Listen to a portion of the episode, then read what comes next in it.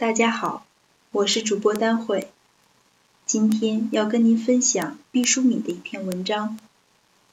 这一生，你最重要的事情是让自己幸福。我到四十多岁的时候，才觉得幸福是那么重要。此前，我一直觉得自己不是一个幸福的人，后来我才知道是我错了。幸福不是那么惊天动地的，不是那么大张旗鼓的，不是像我们想象的需要很多的金钱，需要那种万丈光芒的时刻。只要我们每一个人努力去争取、去奋斗，我们就会享有自己的幸福。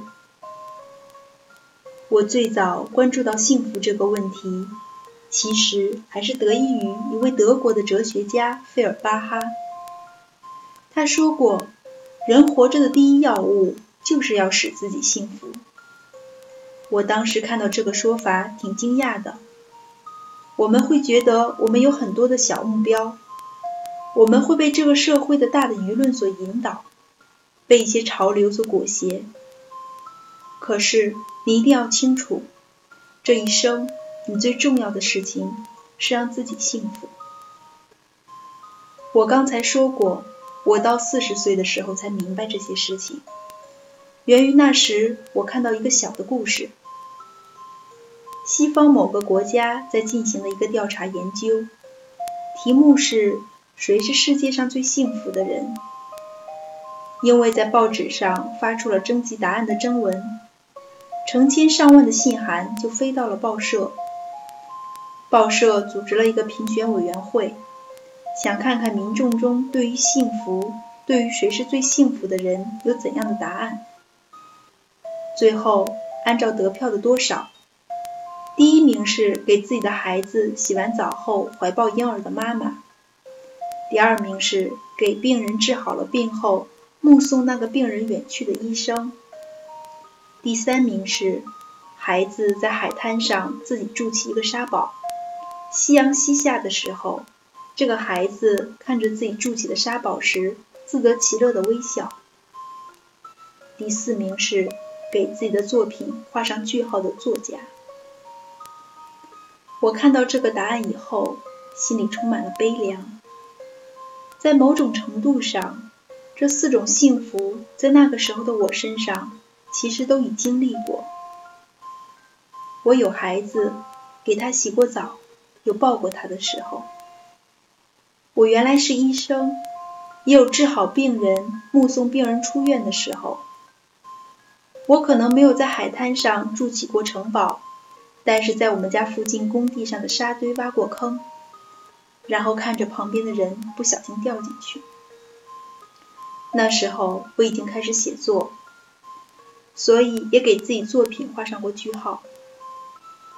我之所以难过，是因为我集这些幸福于一身。可是我未曾感到幸福。我想，不是世界错了，是我们自己错了。我对于幸福的认识和把握，对它的追求，其实有重大的误区。就在这种情况下，我写了一篇散文，叫《提醒幸福》，后来收入全国统编教材二年级语文里面。四十不惑。中国的古话很有道理，时候不到真的不行，到了之后突然就明白了。所以我四十多岁才明白了幸福。我现在看年轻时候写的日记，怎么能有那么多痛苦？但现在其实已经全忘记了。我原来觉得幸福是毫无瑕疵的，它应该没有任何阴影。应该那样纯粹和美好，但我现在要告诉你们，幸福其实是一种内心的稳定。我们没有办法决定外界的所有事情，但是我们可以决定自己内心的状态。或者简单的说，幸福其实是灵魂的成就。我特别希望年轻的朋友们从现在开始。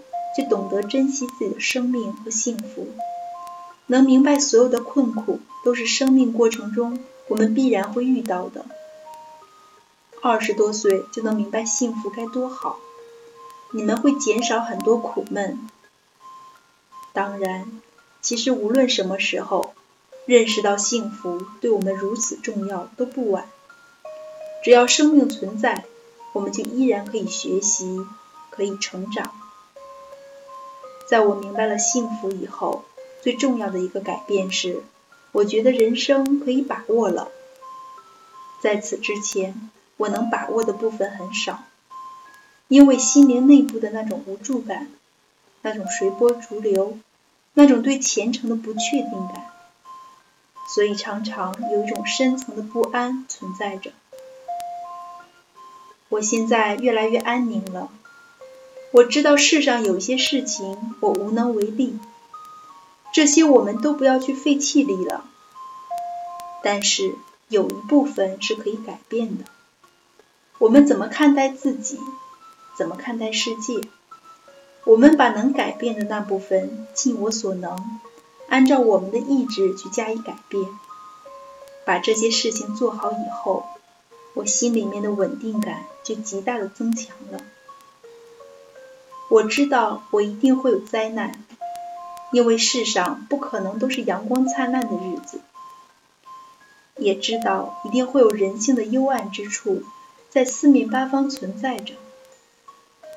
而当我把它们看得更清楚以后，我反倒对这个世界多了一份理解。我现在会觉得，这个世界就是如此泥沙俱下。但我依然对他充满希望，依然可以安然面对。我学习心理治疗的时候是接受人本主义的流派。我特别喜欢马斯洛说过的一句话：“做人是一件有希望的好事情。”我觉得人本主义流派有两大重要的出发点，一个是人性本善。另一个是人是可以改变的，我特别喜欢这两个基本的出发点。第一个和我们儒家的人之初性本善观点天然吻合。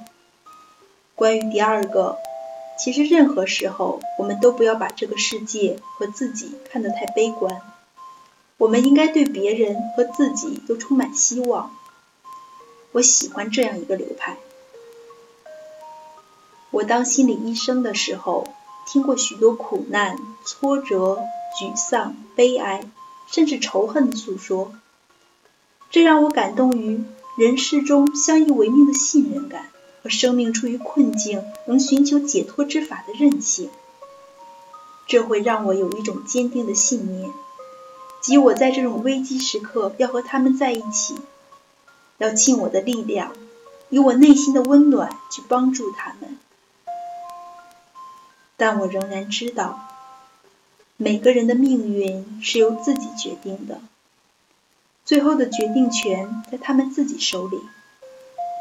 而我会将自己一生所经历的艰难困苦中收获的经验与之分享，会尽我所能帮助他们走过生命中非常泥泞而混乱的时期。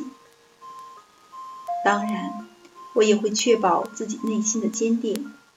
而不被那种滚滚的浊流所吞没。我们只是助人自助，最终的力量还是要来自对方的内心。